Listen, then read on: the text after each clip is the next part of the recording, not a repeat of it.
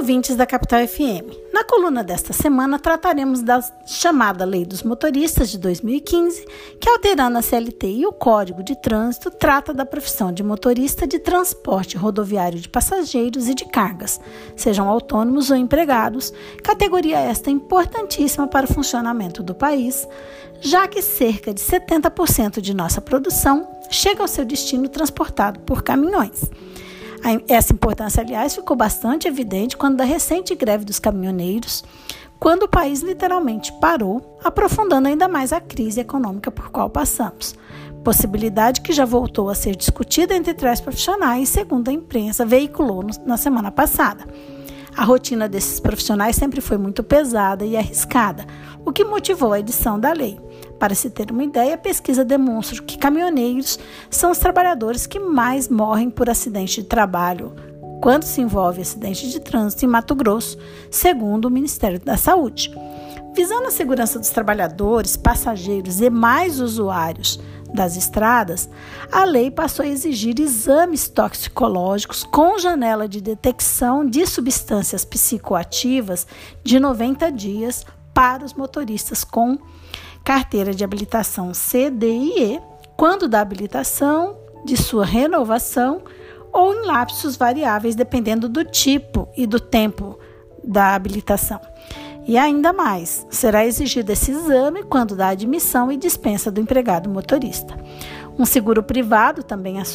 também passou a ser obrigatório a sua contratação, custeado pelo empregador quando se trata de motorista empregado. Entretanto, as maiores mudanças ocorreram em relação à jornada de trabalho, uma vez que passou a ser proibido que o profissional dirija por mais de 5 horas e meias ininterruptas, sendo obrigatório um intervalo de 30 minutos, que pode ser fracionado, além do intervalo de uma hora para descanso e refeição. Por outro lado, muito embora tenha fixado uma jornada máxima de 8 horas, permitiu a realização de duas horas extras, ou, se tiver previsão em acordo com a convenção coletiva de até quatro horas a mais por dia, ponto que a doutrina criticou muito, face a sua extensão, já que resulta numa jornada possível de 12 horas. Outro ponto que funciona de forma diferente da regra geral da CLT é que aquele intervalo de 11 horas ininterruptas entre dois dias de trabalho, conhecido como intervalo intra-jornada,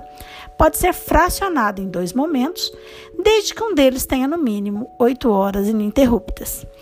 O empregado também terá direito, se a jornada for de mais de sete dias, se a viagem for de mais de sete dias, a um descanso de 24 horas, a ser usufruído em um hotel, pousada, alojamentos, postos de combustíveis, pontos de apoio, entre outros. O desrespeito aos limites de tempo de direção e de descanso obrigatório, além das multas administrativas a serem aplicadas pela inspeção do trabalho, implica infração de trânsito, considerada média, sendo que a reincidência em um período inferior a 12 meses será convertida em infração considerada grave. A jornada de trabalho do motorista empregado não tem um horário fixo de início, de final ou de intervalos,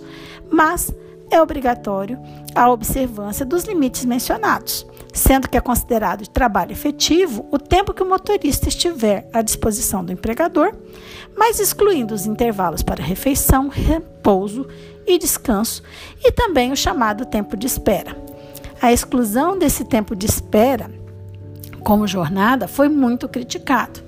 já que muito embora o motorista fique literalmente à disposição da empresa, em tempos, por exemplo, relacionado à carga e descarga do veículo, ao tempo que ele fica, por exemplo, em filas para barreiras fiscais alfandegárias,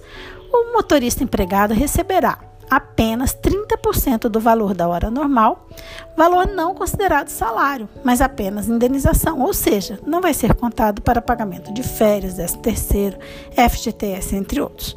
Como se vê, a lei é uma tentativa de impor limites às jornadas exaustivas dos trabalhadores que, motivadas pela percepção de comissões por fretes e pressionados pelas exigências das empresas, colocavam e ainda colocam em risco as suas vidas e daqueles que por eles cruzam nas estradas, além de sacrificar a sua própria saúde, a vida familiar e social.